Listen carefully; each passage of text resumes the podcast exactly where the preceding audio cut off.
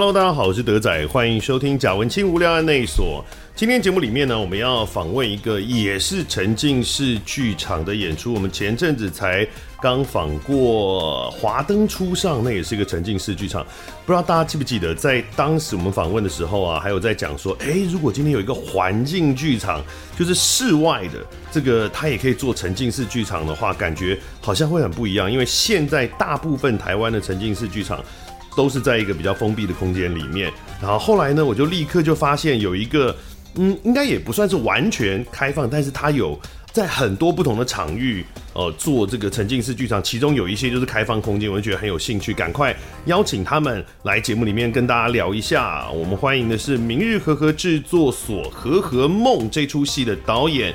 以及音乐设计张刚华，还有陈星汉，你们好。哎，我是刚华，大家好。主持人好，各位听众朋友，大家好，我是星汉。是我有没有理解错误啊？和和梦这出戏，它的这个沉浸式剧场是有在室外空间，没错吧？没错，就是呃，这次是呃戏曲中心在这次的戏曲艺术节邀请，然后策展人是我们大学的老师，叫齐峰老师，然后就想说好像可以在戏曲中心做一些比较不一样的演出，呃，这次其实就是戏曲中心很很配合啦，就是希望我们可以。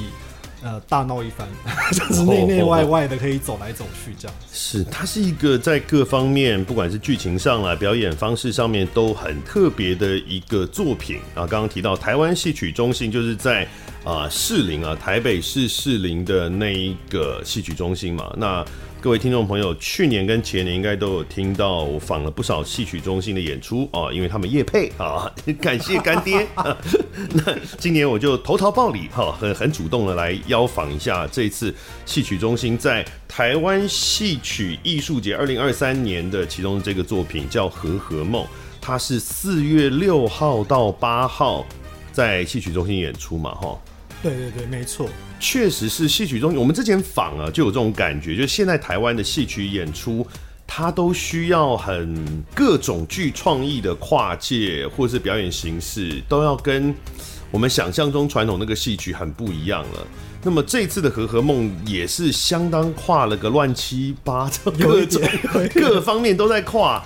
所以你们当时明日和和制作所，因为你们本来是做呃。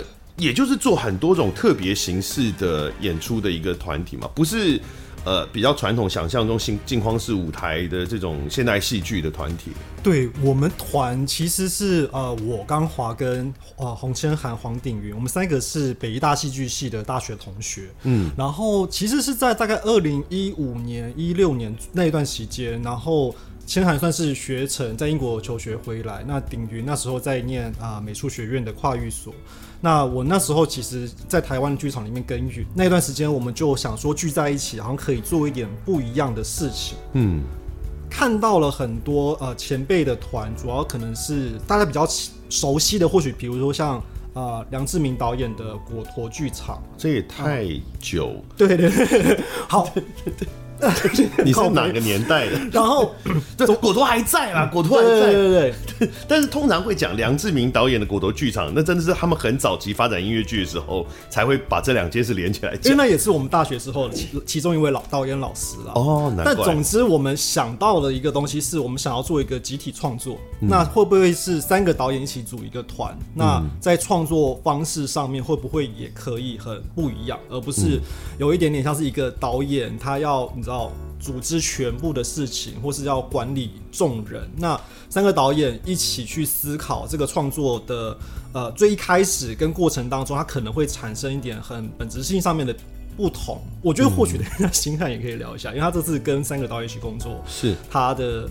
应该有很多东西想要抱怨吧？因为有一些剧团，他有可能两个、三个导演都在一个剧团里面。那他常常是说，比如说大家轮着做嘛，就是有的时候是 A 导演做，有时候 B 导演做。但是比如说以这次《可可梦》来讲，你们导演是三个人一起导喔？对，就是呃，的确我们在过去有很多的呃作品，可能是比较偏向行为行动，然后或是像是一个呃活动的展览那样子的概念。嗯那这一次其实算是我们第二次一起做一个有一个单一文本，嗯，像是一个剧场概念的东西。其实第一次是一七年那时候，我们在剥皮聊做了一个呃作品，叫做《上位之称的对话》，嗯，也是因为那个作品，其实把应该是说像比如说像奇峰老师，或是台湾很多啊表演艺术界的前辈，其实开始把我们团也认为我们团好像是做沉浸式的。就你们团是很难理解，好不好？明日和合制作所，我跟你讲，因为你们在剧团的这个介绍上面写的是说，哦，现阶段发展主轴的包含现场展演，然后回应式创作，还有沉浸式剧化，所以到底是大概是什么样的表演形式啊？呃，我觉得举个例子来说，像以啊、呃、现场的活动展演的话。我们之前在北美馆做过一个作品，叫做《等待果陀》。嗯，那那个作品，我们的呈现《等待果陀》其实是一个在呃，它它不是一个经典剧本吗？对，它是一个法国的呃剧作家贝克特他写出来的一个作品。嗯、那我们那时候在北美馆做那个作品的时候，我们其实在思考是是在日常行为当中排队这个现象到底是什么？排队它有可能会呃增加。消费者心里面对于产品的价值嘛，然后又或者是减少。那排队可以让大家买到鸡蛋啊。我跟你讲，现在排队都买不到，真的是我家楼下全联已经很久都买不到鸡蛋。对，没有，还是很多朋友买到了，但是我其实可能不是在这么普通的通路，可能要有人好像去传统市场或者去什么蛋行才能够买得到。这样你要有一点点才情。那总之那个作品，呃，我们就搭了一个在北面馆里面搭了一个帐篷，嗯，然后呃，我们让大家来排队排队抽号码牌。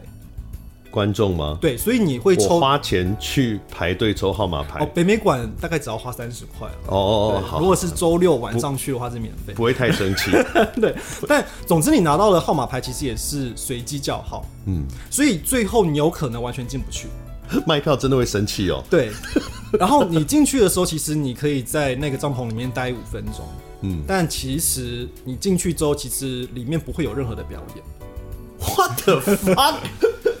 这什么东西？但有趣的是，是大家在经过五分钟出来之后，其实会把里面没有表演这件事情啊、呃、当做一个秘密不跟大家说。然后唯一会把这件事情讲出来的只有小朋友，就小朋友一出来之后，就跟爸妈大声喊说：“里面根本都没有这样子。”这是国王的新衣的故事、啊。对，但大大家不会。被摧毁。我想这件事如果不是在美术馆里面做，你如果是在路边做的话，一定瞬间就上新闻。呃，会，一定会疯狂被干掉。对，那总之我们团就是做一些比较容易被干掉的事。哦，那就真的是行为艺术啦。那个不是，已经不是剧场表演了，那个是行为艺术嘛。呃，对，那个光谱比较偏向视觉艺术的这种行为，嗯嗯嗯、没错、嗯。但无论如何呢，明日和和制作所它是一个呃演出形式或者说作品的形式有各种变化哦，然后呢，可能也是很容易出现你没有经验过的作品形式啊的这样的一个团体。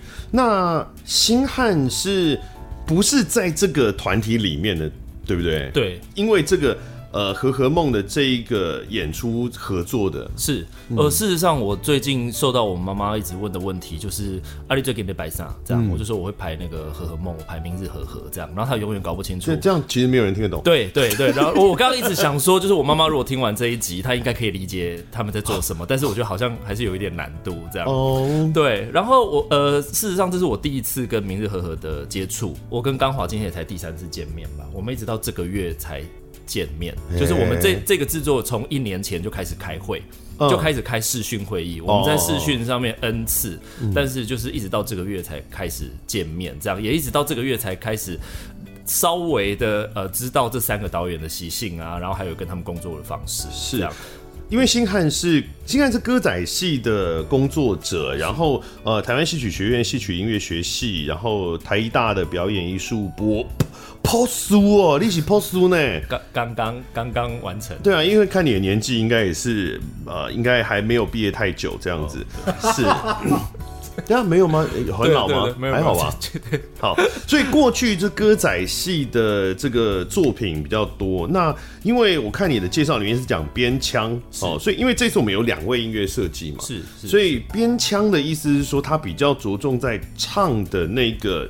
算，如果以流行音乐来讲，算作曲吗？是的，是的，就是大概是这个概念，oh. 就是我会把呃剧本里面的唱词，然后把它变成可以唱的旋律。嗯然后再由编曲，另外一位编曲郭振宇呃老师，因为他跟我是长期合作的对象，这样，然后都是我把旋律谱出来之后，然后由他进行编曲的动作。是从流行音乐角度看，你就想象一个是作曲家，一个是编曲家这样子。所以这两位是这一次和和梦的，都叫音乐设计啦，就是都挂音乐设计。以剧场音乐，或是以往我们来做歌仔戏新的制作来说的话，基本上都是在音乐设计的范畴。嗯，对对，歌仔戏的作曲。我好像也没想过说歌仔戏的作曲家，我不知道是一个，可能是应该应该是个偏见吧。刻板印象觉得说传统戏曲的曲应该都是既有的旋律或古曲的，然后可能简单做一点变化而已。但看起来好像不是这么简单。对的。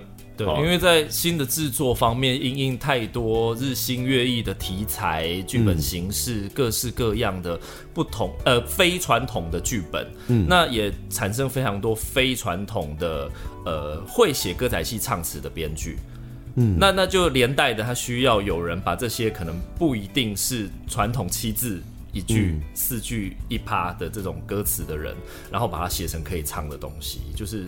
越越呃东西越来越多了，这样，然后连带的元素也会越来越多。那可是歌仔戏的作曲这件事，照你刚刚这样讲的话，是比较近年才出现的吗？呃，大概近三十年就已经有这样子。所以真的以前传统戏曲其实是不大强调这个位置有一个作曲人的。呃，但其实应该是说这个行为一直都有存都有存在。嗯，对，只是说大概都比如说在传统的戏班来讲，他可能负责这件事情的是那个呃乐队的领班。嗯，那他可能要负责决定。呃，这个地方要演唱什么东西，当然也不是只有他可以决定了。乐队的领班哦，对，就是比如说乐队应该会有个 leader，他可能是拉头手弦的，就是主胡的，嗯，或者是他可能是打鼓的、司鼓的，这样，就是乐队应该都会有一个头头。那最重要的他是要发钱。嗯，对，就是他负责跟老板，对，有点像经纪人的概念，是是是，对，但是他可能也要身兼，他要对一些软体的安排。所以乐队的领班可以决定这出戏的演员在什么地方要怎么唱，是哦。大家同时应该也要呃管理编曲跟演奏那边的事情嘛？对，哇，他影响超级大哎，我没有想到。但是以前的呃规定比较没那么多，不是以前的以前的形式比较不会像现在这么复杂这样，因为以前大部分都有一个城市，就是歌仔戏的表演都有一个城市，嗯，就大概这个这个地方会出现什么样子的曲子，这里应该要唱快的，这里应该要唱慢的，这里要可怜的，基本上都会有一个大概的套路。但是到近三十年，歌仔戏进入了所谓的艺文剧场，嗯，开始在呃各个类型的剧院里面合作，那。在这方面开始出现了新剧本，然后才开始需要这样子的人。是是。那我想这一次呢，跟明日和合制作所的合作，除了刚刚有提到，其实一次要跟三位导演合作，要看他们打架 之外呢，哦，这次在不管表演形式上面啊，空间上，然后在题材上，可能都是传统的歌仔戏比较少碰触到。哦，我们待会都会有机会来聊到。不过我们先介绍一下这出戏哦，《和和梦》。那这个名字是完全只是偷渡你们的这个明日和合制作所的这个呃团体的名称吗？呃，对。我很晚才发现这件事，哎，我还以为他有一个什么典故还是什么。呃，有啦，当然有啦。我觉得，呃，因为其实明日和合的和合，其实，在东方，就是在中国的神话里面，其实有讲到一个概念，叫做和合二仙。然后和合其实本来就在讲是为什么我觉得涩涩的感觉啊？有和和合之术，没错，对，嗯，他就是我们那时候就打炮嘛，哎。这样这样讲，仙人好像不大好。对 不起，对不起。对，那我就觉得，我们那时候的确有觉得说，呃，和和听起来好听，然后也有一点点这种意思。嗯这是咋认真问？所以他们是要用交合之术修仙的仙人吗？他比较像是和合，本来讲就是一个关系，一个友善的关系。我跟你也可以和和啊。哦，不要，我喜熊，不好意思。哦哦，反正和和指的就是一个关系啦。但是你你要走到那边，就是透过和和之术，然后修炼，也是一种概念。哦，OK。对，所以其实这一次叫做和和梦，我们也是思来想去，觉得说。呃，因为这个这个文本里面本来就有点讲一个是呃陈子高这个这个男主角，呃，他在原本的故事叫做南王后，是，那他的状况是他在那个明代的一个剧本，它里面一开始其实就一出门就一那个什么自报家门，其实就讲说，哦，我长得很漂亮，大家都爱我。嗯、然后后来在乱石当中，一个王出现了，然后他就用用他的美色让王把他呃带回呃宫殿，嗯，对，就成为了皇后。是我们现在就已经开始介绍，这不算是这次和和梦的剧情了，但是因为。呃，和和梦是由两个经典的作品，然后改编一起改编出的一个一个演出，所以其中的一个作品就是刚刚提到的明代的杂剧，对，叫做《南王后》，然后里面的男主角，或是你可以说他是女主角，哦，他叫陈子高，没错，是。那这个陈子高他很有趣，是在这个王叫做临川王，他就把陈子高带回宫殿，然后把他封为皇后之后，嗯。这个临川王的妹妹公主，她、嗯、就去勾引，嗯，这个这个皇后，嗯，这个男皇后，然后就跟他就是就是交呃和合了。所以妹妹 妹妹是 lesbian 吗？我觉得可以看怎么诠释，没错。因为她被封为皇后那时候应该是女装吧？是女装，对不对？对。但是妹妹知道她呃她的她的这个皇嫂是男生，是带把的。哦、但、嗯嗯、总之她勾引了她，就跟他和和了。嗯，然后和和了之后。呃，原本的剧本是写到临川王很生气，就原本想要把他们两个、嗯、呃把这个陈子高给宰了，嗯、但最后他们就求情嘛，嗯、然后临川王就把这个陈子高许配给公主他的妹妹，就成为了公主的驸马爷。嗯，然后当下那个典礼就是他穿的还是女装，为什么不一起啊？我也觉得很值得一起啊，就是真的是爸妈兄妹大车拼哎、欸，很很 一起大和合，对，然后。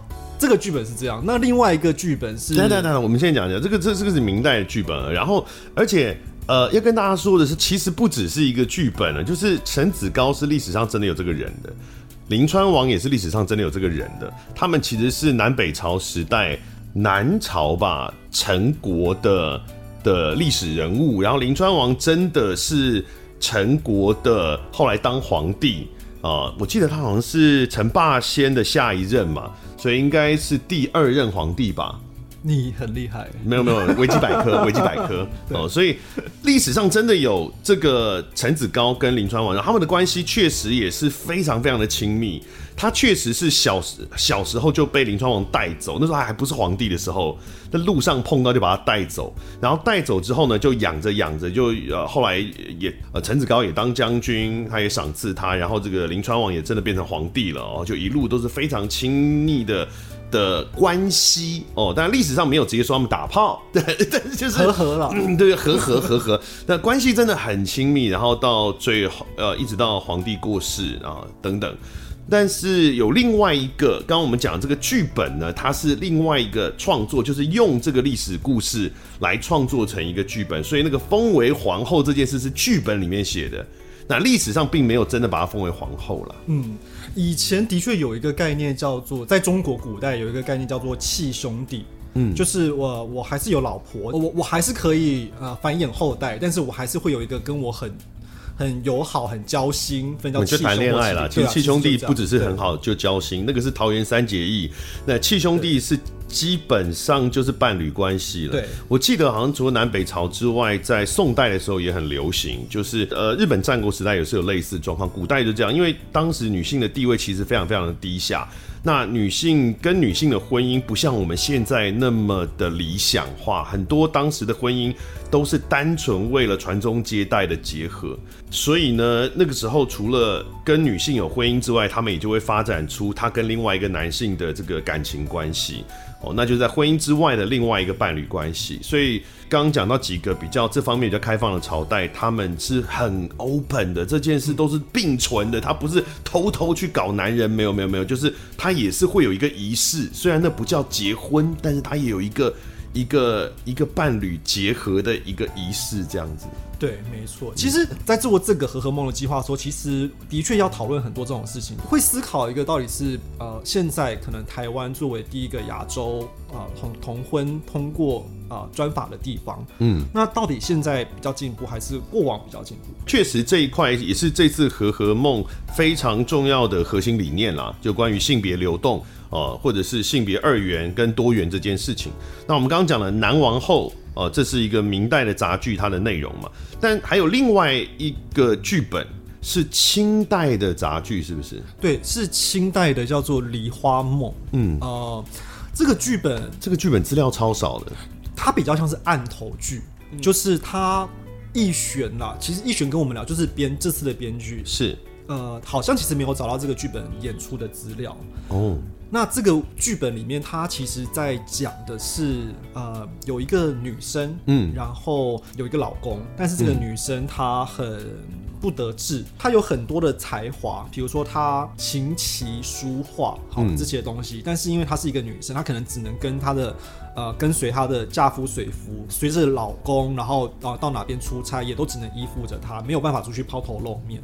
那她心里面其实都会呃梦到一个人，有老公的这个女生叫做杜兰仙，是。然后她梦中梦到女生叫做梨花仙，嗯，这样其实可以去想说，她在梦中梦到了一个梨花仙，然后她也表达了很多对这个梨花仙的情意啊啊爱慕啊等等之类的。嗯那他可能还在醒来之后，就还画了一个关于这个李花心的画像。嗯、那这个剧本比较不是像南皇后一样有一个很明确的呃起承转合的剧情，它比较像是是这个女性做梦的时候，或是起身的时候，呃，各个不同的去描。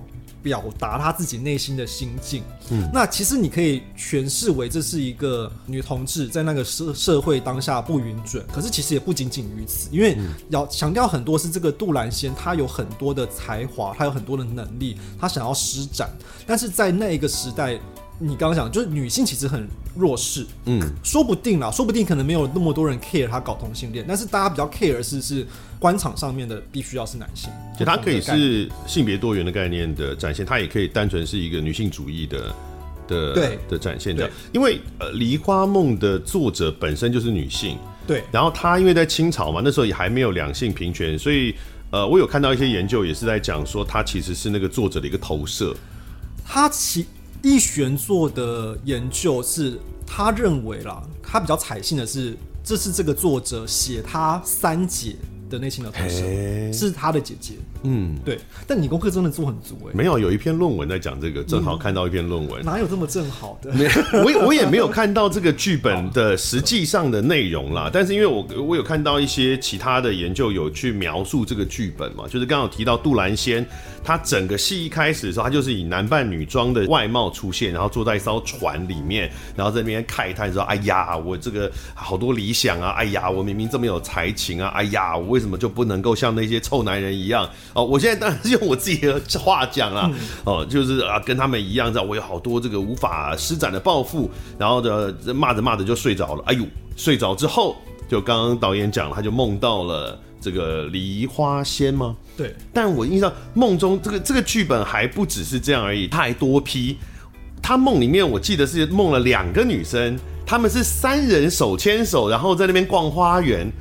呃，你可以解释为多批，然后但正文里面比较讲的是他们两个人的丫鬟的概念，嗯，是比较像是丫鬟的概念，但丫鬟还是可以做很多事。跟书童一样，书童也可以做很多事。是是是，人有无限可能啦，任何人都可以做很多事。好，反正他们就是三位，然后然后后来呃，以大梦初醒，呃，就好像南柯一梦这样子，就是这样的一段故事。可是为什么会挑挑这个？比如说以梨花梦来讲，南王后就算了。你刚刚讲说是你大学的时候做过报告，梨花梦是一个超级冷门到爆炸的一个，为什么会选选这个来改编呢？呃，有，我觉得有一个重点是那时候跟启峰老师在聊陈子高的故事，就南皇后的时候，老师就立刻丢了给我们另外一个，就是就是梨花梦嘛。他想说这边有一个人叫 Lesbian 的故事，你们有没有兴趣？嗯、那我们团就三三个人嘛，两男一女，然后就觉得其实好像就是来一个大混战，什么一切都感觉很情色，对啊，就觉得好像也蛮有趣。应该是说有件事情。很小心，就是当我们想要在做酷儿，其实也算是我们团三个人第一次真的做一个酷儿概念的一个作品。因为这件事情，对，嗯，我很不想要出轨，但的确我们三个，我们团的三人其实都的都是酷儿的族群，所以其实三个人都是、啊、对对对，所以呃，我们在思考这个作品的时候，你到底有没有出柜？你讲清楚哦，要不要剪进去啊？呃呃，可以可以可以，为什么要帮其他两个？对啊，另外两个也出柜了，OK 吗？可是因为有一个已经结婚了，好像也没差。这三个人都还蛮公开的，都很公开了。哦，对好，对。但我我们今天没有把三个人名字讲出啊，刚刚有讲了，刚有讲了，对，三个人都讲了。可是因为真的，其实真的没差。好好好，对对对，比较有差的可能是我早期了，那我也没差了。好，就这样，恭喜，Thank you。然后，总之，我觉得这个也是一个政治上的选择。哎，是总呃，就是的确，我跟鼎云可能从男性的角度出发，我们会比较关注比较多关于呃男同志的圈子内的社会的结构，或是政治的结构，跟在社会上面的声量。然后，我们比较弱的一些观点，的确是关于女性。其实千寒就在这个文本当中，它其实也可以有很多表现，作为一个呃女性，或是一个甚至说是一个呃结婚的女同志，嗯，她在这个剧本里面，她可以有怎么样子的呃，有什么样子的诠释观点，在当代的表演艺术作品里面，她可以呈现怎么样子不同的视野跟观点，这件事情是很重要的。因为你们剧情上其实也不是，因为说我们刚刚讲说是用这个明代跟清代的杂剧的剧本来改编，但它其实只有一段是在古代。那后面有两三段都是在近代哦，有一个是六零年代，一个是九零年代，还有二零二三年哦，所以你需要把这个前面的这两段的剧情把它不断的轮回吗？有点像火之鸟，哎，会太老这漫画？哎，糟糕，年轻的朋友可能听不懂啊，就是一从不同年代一直重现这件事情吗？呃，其实这个概念是一样，是回到。嗯、你刚刚前面提到我们的回应式的创作，因为对我们来讲，我们在做这个沉浸式作品的时候，其实它就是一种回应式。呃，我们那时候为什么会选择六零跟九零年代？其实有一个很大的原因是在六零年代的时候，原本现在戏曲中心的那个啊、呃、地址，它有一段、有一小段时间是美国学校。哦，oh. 对，所以在美国学校这件事情，其实让我们延伸到是，你知道，其实，在士林区、北投区，就是在过去有呃美军基地或是美军的俱乐部。我知道，我是文化大学的，所以我很清楚。对，然后我们就从呃，有点是把这个当做一个一个折射。但是美军俱乐部里面跟酷儿文化有关系吗？我其实我我其实不知道这件事，哎，有吗？我觉得举个例子好了，就是呃，据我的了解，在呃，我们在讲。啊，Tomboy，嗯，就是汤汤姆男孩，嗯，这个字眼其实就是在讲呃比较男性化的女同志，嗯嗯，然后其实这个字眼其实就会跟那时候美军传过来的文化输入有关。嗯，为什么这个跟呃美军传来的文化是说美美军没来之前，台湾没有人用这个词，你意思是？没错没错没错没错。所以反正六零年代的那个背景就放在一个美军俱乐部里面，对啊，然后九零年代是放在。我我觉得从九零年代可以开始看到戚家威那时候开始有很多的在社会上引起关注，因为可能在那个年代的之前，呃，开始呃，比如说有关于呃 AIDS 的概念，嗯、然后呃戚家威他戚家威好像是两千年之后才可以到申请视线，但是他其实提出告诉那段时间大概就是在九零年代，是。那那时候其实有发生一件事情，就是北一女的一对女学生，他们到了宜兰。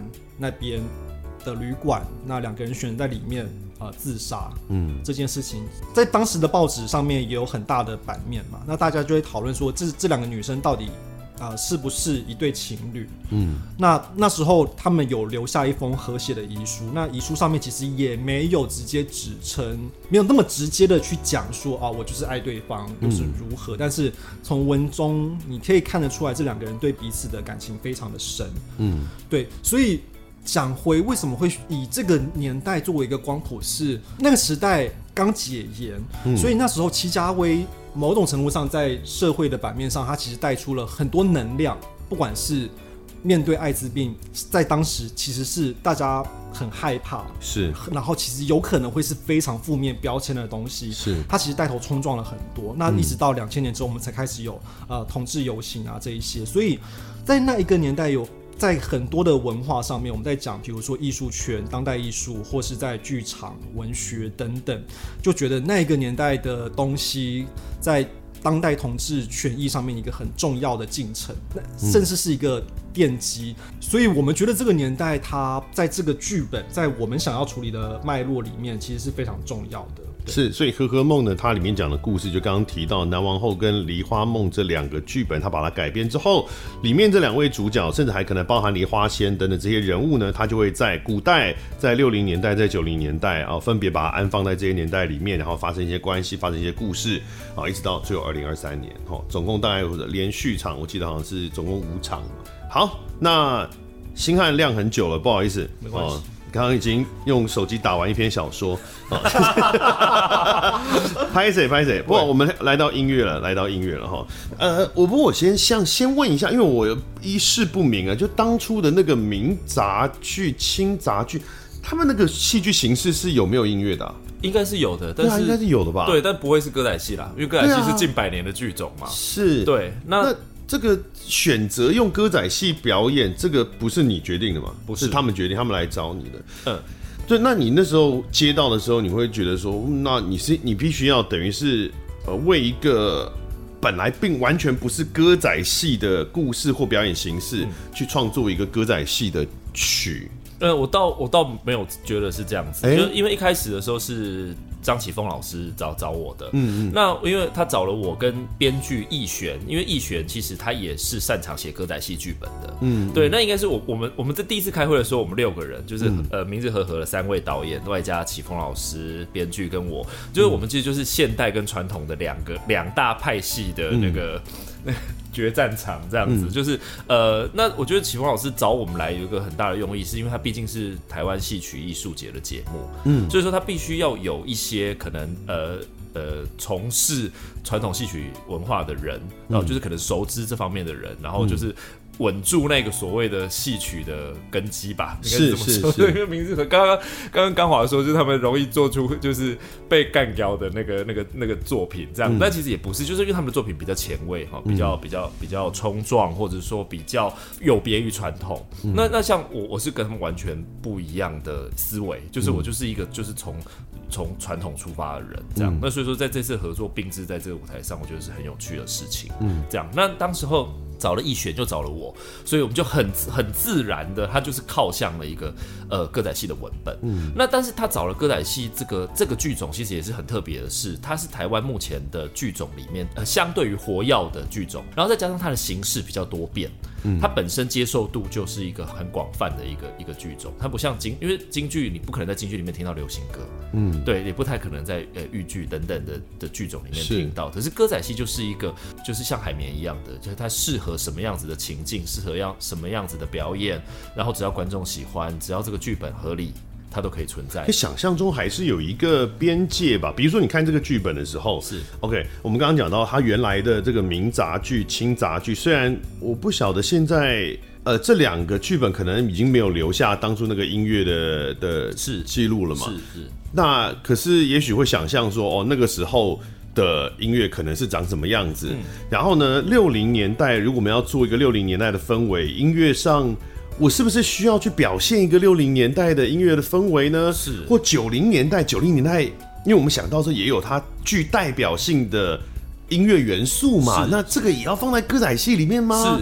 是是，好，甚至到二零二三年，对，相当麻烦啊。它这个到底要怎么处理啊？其实我们真的花了很多时间去找功课哦，就是我跟编曲就是真宇这样子，就是我们花了很多时间去决定，呃，我们的音乐素材。还有整整个音乐风格到底要要怎么呈现？这样，嗯、那其实最早的时候，我想说，好，那古代的时候，当然就以歌仔戏的基本曲调没有问题，这样。然后到了一九六零的年代的时候，我们是不是找一些一一九六零年代的流行歌曲？一九六零年代的美军俱乐部一定是猫王的啊，呃，就是一定是摇滚嘛、呃？对对，但是就是可能我们必须要先再找。稍微再靠近一点点的，比如说呃国国语怀念老歌之类的这个类型的，或者是一九六零年代可能当时还是存在着一些呃台语歌曲是比比较比较流行一点。六零年代的国台语流行歌曲是什么歌啊？邓丽君还是七零？对对不对？再早比他再早，就真的是文夏之类。文夏会不会？对对对对，我们那时候有找一些日本时代的，呃，就是从日本曲。然后日本曲改编成国台语词的这这方面的曲子，这样。然后还有一点就是九零年代流行，可是后来发现有个问题，就是呃版权问题很难处理。对，那所以后来我们决定是用一个编曲风格，嗯，就是说我们就找呃像比如说在一九六零年代，我们就用一点就是呃酒吧会出现的有一，然后有一点马卡西，对，马卡西，对，然后甚至呃像我们今天才刚在录音室里面就是加入了那个三味线的声音，就是在曲子里面加入三味线的声音。哦，在歌仔戏里面做演歌的。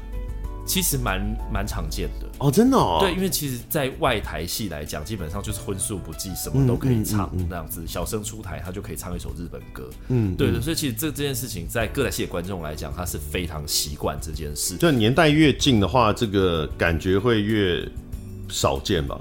呃，对对对。但然后慢慢的就会到九零年代的时候，就是编曲就会稍微呈现，比如说呃伍佰。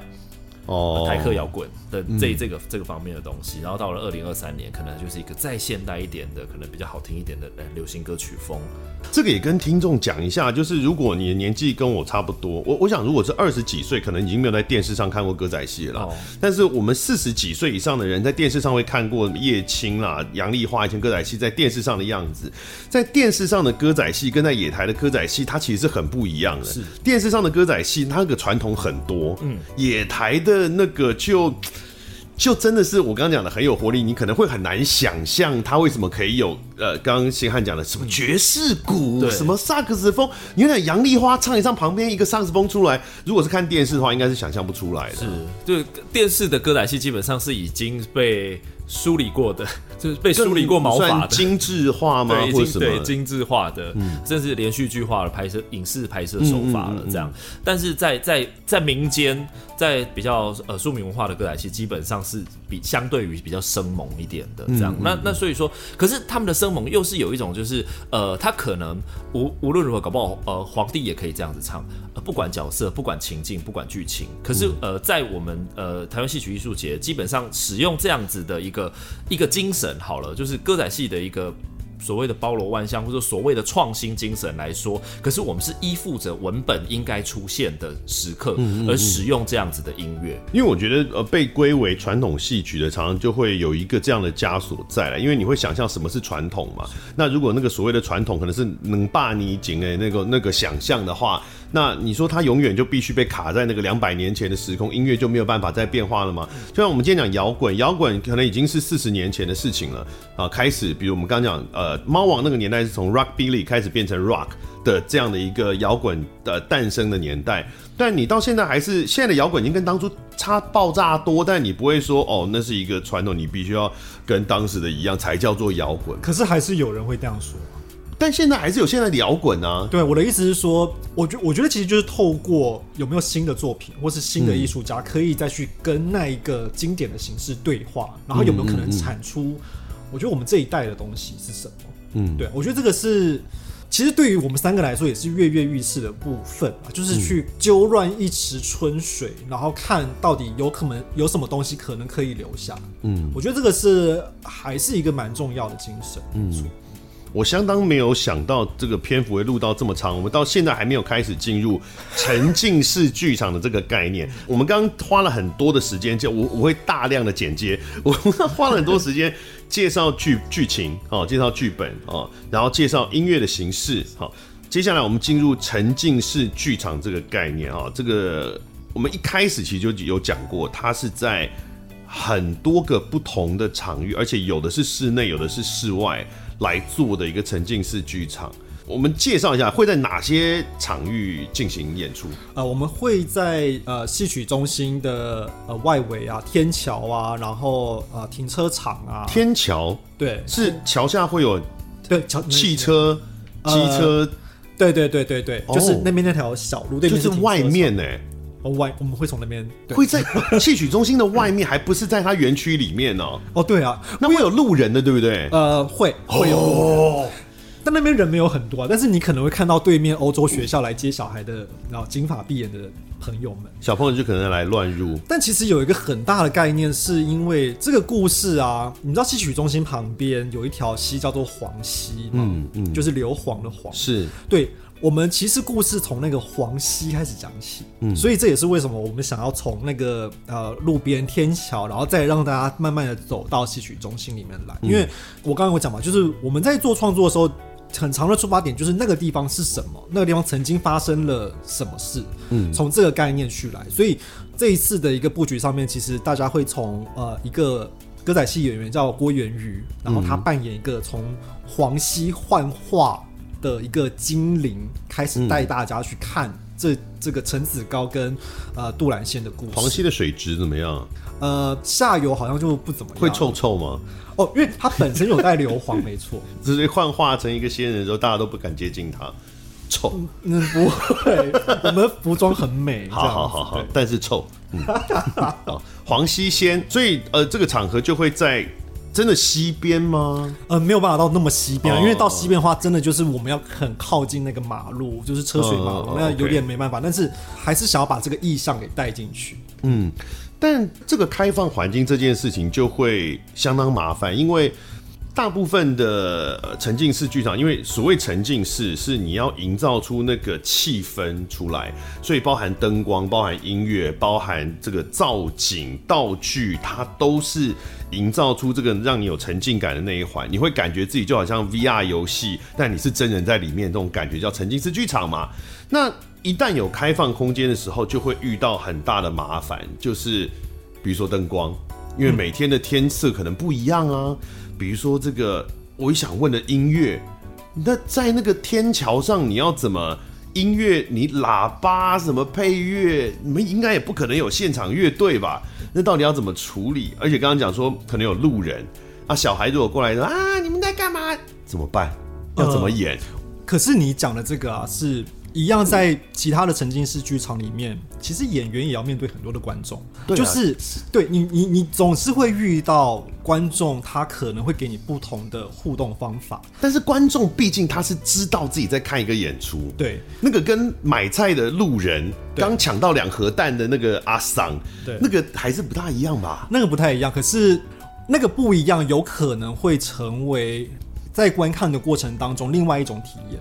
因为对我们来讲，就是我们是不是只有一种方法，就是把这个空间跟环境打造成一个所谓就是跟那个时代一模一样诶的那一种方式去观看一个沉浸式的表演。嗯，那这个沉浸式其实对于我们来说有很多种不同的处理上面的概念。所以其实老好了，老实说，你说这个沉浸式它是一个噱头也没错，但我们真正想要做，其实是如何去回应。这个地理空间跟这两个故事，关于在台北，关于性别，然后这一群人或是一个群体，我们在这个地方生活的故事是什么？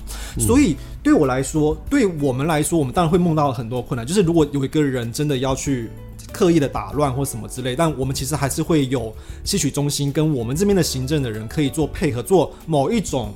能够做到的管制，嗯、所以它不会不会是一个真的全然的自由，或者你不买票，你硬要凑到旁边，就我们还是会去做管制这件事情。那个管制是说，比如说你们在天桥上的时候，会稍微挡一下两边有要经过的人吗？你你问的。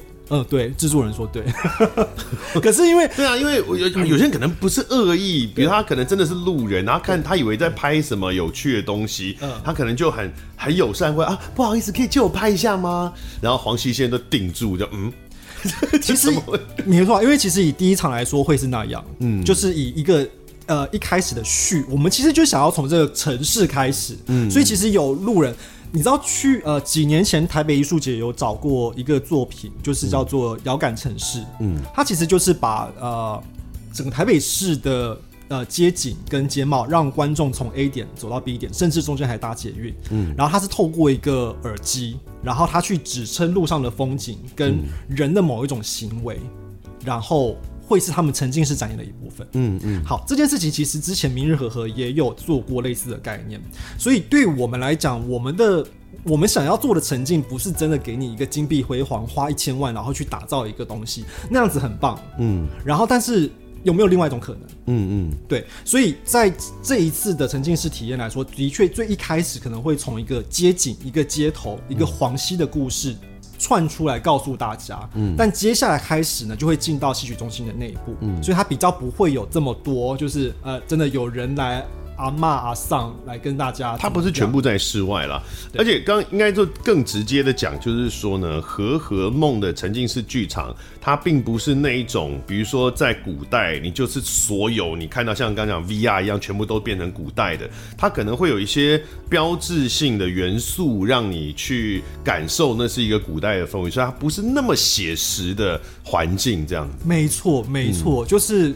其实到了接下来，可能大家还会在停车场里面去看一个关于古代的戏。就是这件事情对我来说就会很……那那些车怎么办？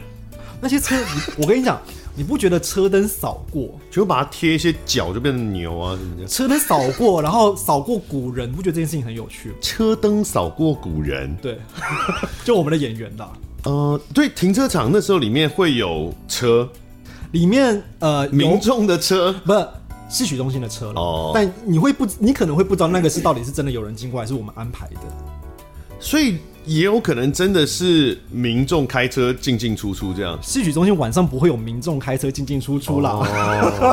好好，你真的想的太，你你想的很没有边界，但也的确那都是我们考量的，然后甚至是设计的。那下雨怎么办？我跟你讲，你不要你你一直问那么 practical 的问题，我们真的很不知道该怎么办。不是，这这这一定要有雨备吧？你们有停车场跟天桥哎。我跟你讲，所有在排练的时候，在户外的场次，其实都会有一个雨备的方案。是是是。但这个雨备是什么？其实我们现在还在排练当中。哦，是。然后，但是的确，那个最烦的、最难的、嗯、最恼人的就是雨备。嗯、对啊。可是没办法，因为我们就是白蛇传就算了，因为本来就很多水嘛。对，因为我们本来我们就。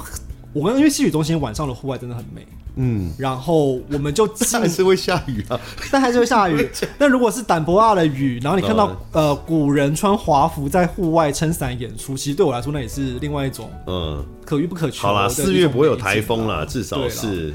我跟你讲这个哇，假文青您紧张怎样啦？这是很实际的问题，因为你所有的问题都针针见血，这是剧场工作者很实际的问题嘛？对啊，嗯，好，这反正呢，它是一个很特殊的演出形式啦哦，大家可以看到这个不一样的，可能会有 surprise，会有惊喜。那音乐呢？比如说刚刚讲序场，序场也有也有唱啊，对啊，也有唱就一定会有音乐嘛，对，有音乐就有配器，是对对。那可是，在室外你那个。因为室外的音场又跟有你们后面还会进到剧场里面去演嘛，对不对？对。那室内的音场又不一样，你们是怎么放卡拉还是？呃，对，其实是放卡拉，就是因为这个早早在呃看到剧本，然后。知道他的演出形式的时候，就就决定他会是放卡拉。这个不要不要怪剧团，因为真的不可能啊，那个场合没有办法，对，没有办法做现放一团现场的乐队这样子，而且再加上因为他是有游走式的，所以说我不可能演员跟着走，这样太像在 一人乐队跟在旁边。对，而且我而且我记得我还提过，就在开会的时候，我就说哇，这样子我这边前面有人吹着乐器，然后带着后面的人走，这超像在殡仪馆的。对对，这是个很难看的状况，所以说就是是用卡拉预录这件事情。是呃，早就已经决定的事情。但是卡拉玉露，你也不是推一个音箱在旁边推着走这样吗？对，是就是听说这是制作费花很多，就是在不不是音箱，但是就是制作费花很多，是在呃灯光音响需要非常多组哦的的音场，是真的要在比如说停车场把那个灯光音响。做出来，啊，哇，对，这个辛苦呢。对，可是其实我觉得这个剧本其实也非常合适使用所谓的呃卡拉这件事情，嗯、因为因为它它必须因应太多时代的。刚刚有提到就是编曲风格了，那我不可能就是找那么多的乐师，然后同时定在现场。嗯、那为什么不直接推一台音源卡拉伴唱机呢？它还有轮子啊，你可以推着带着走就好。哎、欸，搞不好这可能是某一个就是导游会用的那某一个场景，有可能会出现这样子的设计，这样子。对，但是我是觉得还呃，我这边比较需要克服的一点是，就是呃呃，在户外。想当然尔，他可能没有字幕，现场字幕的设备，对对对对，这件事情。那那这个时候其实是在看剧本的时候就已经有这样的认知，嗯、所以说呃，在创作歌曲的时候，其实我就有认知，就是也许是没有字幕的情况下，那我得让呃那个字是听得懂的，就是观众听的这个歌才是听得懂的。所以其实这个设计其实是是蛮早以前就，因为他用台语嘛，而且他是毕毕竟是歌仔戏的。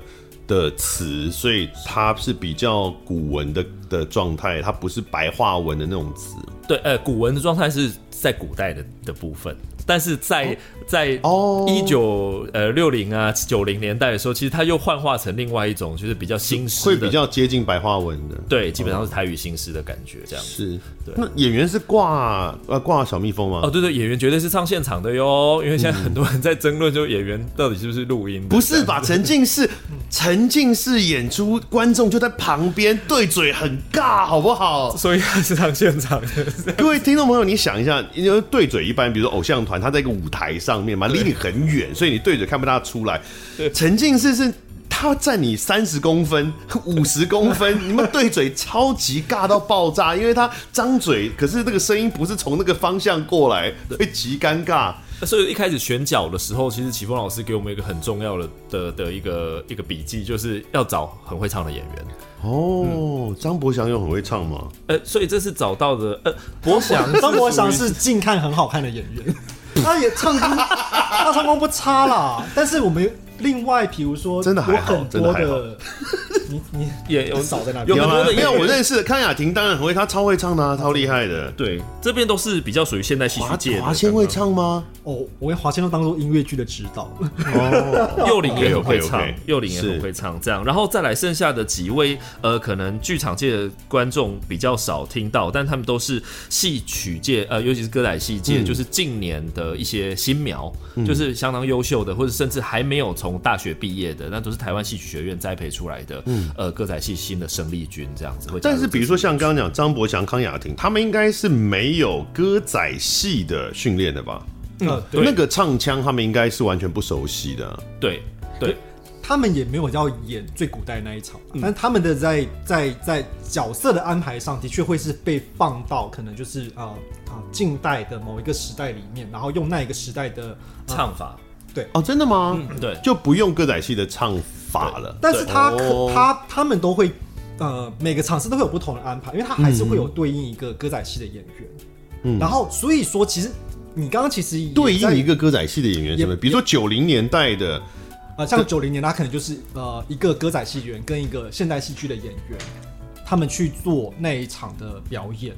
然后其实有一点点像是回到刚刚我们在谈论，就是歌仔戏它在比如说音乐上面，它到底要怎么样算是歌仔戏？其实对我来说，有另外一个部分也是身段的表现嘛。哦，对，那所以这一次其实这一次其实要再试很多，就是特别是呃，我们一开始就想说，那我们想要找几个现代戏剧演员进来，跟歌仔戏演员互相的搭配，那个东西有一点点是。不是互相学习，而是会怎样互相影响？确实是，就是我不确定这样算好还是不好，但是事实上就是所有的演员他的表演方法跟身段都会来自于他的表演形成的那个背景的脉络啊。我这样讲就是。前几集我们访了木兰嘛，那木兰里面，因为它是朱宗庆打击乐团的集乐剧场哦，所以呢，它有很多非科班的演员，然后它也有科班的演员。那当然你在看的时候，你就很明显可以感觉到，科班的演员他虽然虽然没有刻意在演他科班的剧种，但是他的那个比如说念白的方式，他的身段就是会带在身上的。所以像你们讲说，在《和和梦》里面。每一场都一定会还是有，就是比如说歌仔戏科班的演员存在，所以他自然就会为不管你是在哪一个年代，这个场景你就会留下一些歌仔戏的那个形貌跟影子的元素在里面。嗯，对。呃，我们回到这个这个戏名啊，叫《和和梦》。嗯，所以其实对我们来说，这个梦除了在应该说，在故事的脉络下面，可能他们的呃，你刚刚有提到，比如说轮回转世，这个可能是一场梦。那其实对于我觉得，在每一个观看的现场，就是在在户外看到演员在那边做表演，其实我觉得歌仔戏的身段有一些很特别的气质，是我们放在舞台上面看，跟放在电视里面看的时候，其实你会看到一个。呃，很很清楚一个很大的，然后很明确的一种城市表演。嗯、可是，我觉得这是最好玩的事，是当这些东西被放在一些非典型的展演空间，比如说停车场或是一个广场，嗯，然后观众近距离的观看，嗯、然后背面的景可能也不是传统的呃呃布景布景的话，嗯、那那件事情它有可能会在阅读的经验上面。体验过什么，或是留下了什么。因为对我来说，客观来讲，就有一些很特别的质感会在那一个那一个非典型的场域里面留下来。整个在表演的设计上面，歌仔戏的身段跟现代演员的某一种在各场当中，因为故事脉络不同的呃对话跟交换，它其实会创造出一种很怪的梦的质感。嗯，对，我最后问一个我相当难以理解的事情啊，就是《和和梦》这一出戏呢，它的演出全长是七十分钟，没有中场休息啊。当然了，这个沉浸式剧场要怎么中场休息，我也是很难理解。好，反正 七十分钟，但是你们从七点晚上七点开始，每二十分钟就开一场，对不对？啊，每二十分钟就开一场，每一场三十个这个观众嘛。但是演出有七十分钟，所以代表当晚的第二场开场的时候，第一场才演了七分之二。嗯，所以 这这好，这这要怎么处理？嗯、呃，其实就是二十分钟会有一批观众进去，那观众进去的阅读的方法。嗯简单来讲，有一点点像是呃，进到一个美术馆，他有帮你安排好动线。嗯，比如说你呃，你进来之后就是第一个展间，然后到了下一个展间，嗯、再到下一个展间这样子。所以你们的也是安排好动线的，是不能自由游走的。呃，你可以在动线内自由游走。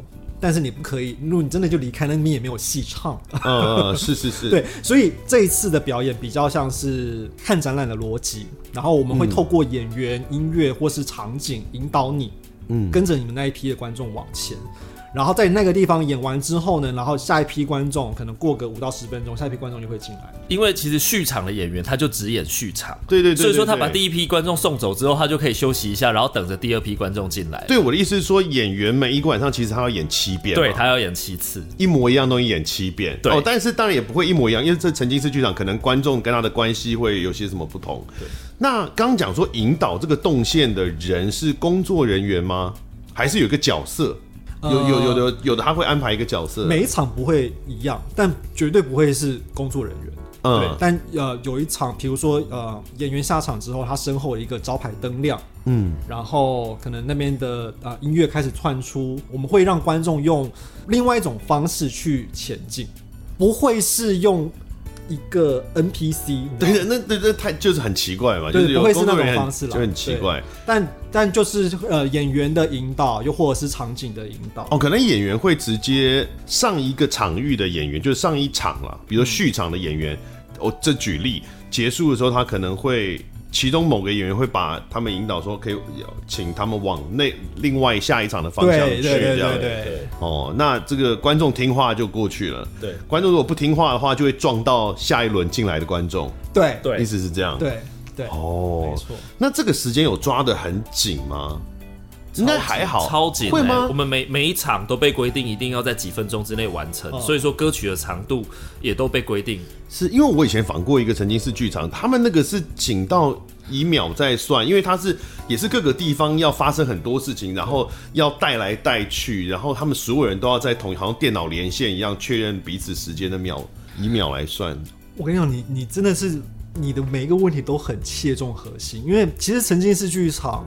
你不管在哪边看，它看起来好像让你自由的游走，但是其实它的限制都都都有，是是，对，必须要紧密的去安排，说观众这时候其实好像你可以自由的走，但是创作者们其实都会希望你集中在哪一区，嗯、所以他可能是透过事件。灯光，我把你这边的灯关掉，然后你要待在这边，你可以待，但是我灯已经关了，你到底想在这边干嘛？嗯、的确，他还是用用这种方式去引导观众前进。但《和合梦》感觉没有那么复杂啊，因为你们没有多线剧情同时发生，或是那个多结局的嘛。对，因为有些有多结局，那就更麻烦了。比较不是那一种。对对对对。所以你们你们毕竟还是这一场结束就换往下一场走去看下一场的，然后呃六零年代结束去看九零年代的这样子。梦丢哦，OK，比较相相对单纯一些啦。相对是是，但演员就是很可怜啊，要一个晚上演七遍，然后总共要演二十一遍，对，外加彩排还有七遍。对啊，但是演七遍只有一场的钱呢，是不是？你们是不是只给人家一场的钱？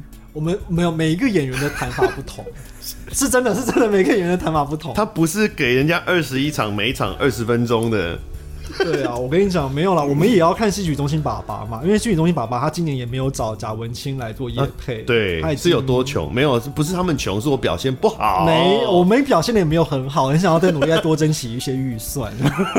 好了，明日和合制作所的《和和梦》是今年台湾戏曲艺术节的演出哦，在四月六号到四月八号三天二十一场的演出，就我们刚刚讲，一个晚上有七场，好，每二十分钟会放三十个人进去，好，让大家去看一下。那这个是有包含歌仔戏、包含现代戏剧、沉浸式剧场，然后还有呃很多为你。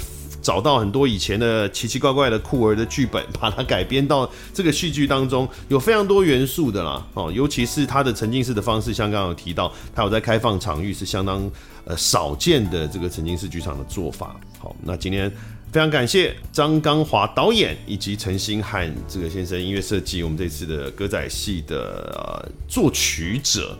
那祝不要下雨。真的，哇！好了，谢谢大家，谢谢，谢谢，拜拜。感谢收听贾文清无料案内所，欢迎到脸书粉丝专业贾文清德仔留下你对节目的感想哦，下次见。